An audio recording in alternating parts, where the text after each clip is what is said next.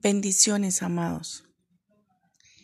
El libro de Proverbios cita varios textos bíblicos donde hace un contraste entre el sabio y el necio, entre el justo y el impío, pero el mayor enfoque lo vemos en el tema de la ira y el enojo. Muchas veces el que se enoja fácil es comparado como un necio. Cada vez que explotamos de ira o enojo, mostramos y enaltecemos nuestra necedad. Santiago en el capítulo 1, versículo 19 y 20 nos recuerda. Por esto, mi amado hermano, todo hombre sea pronto para oír, tardo para hablar y tardo para, para irarse, porque la ira del hombre no obra la justicia de Dios.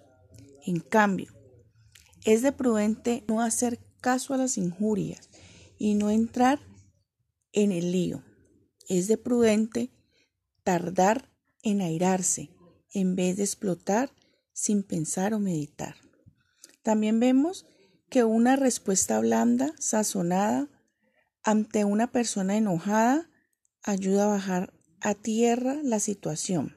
En cambio, una grosería o palabra áspera solo traerá más problemas y añadirá más leña al fuego en vez de apaciguarlo.